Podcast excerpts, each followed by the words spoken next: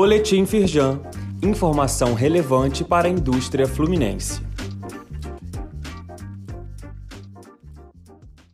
Edição de segunda-feira, 28 de agosto.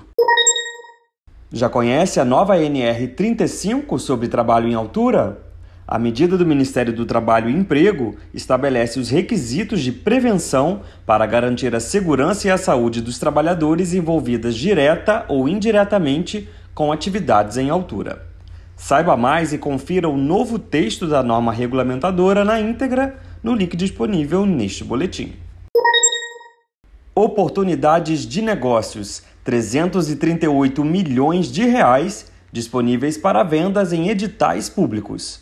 São 178 editais abertos atualmente para empresas de diversos segmentos, como construção, químicos, alimentos e bebidas, madeira e mobiliário, metal mecânico, entre outros.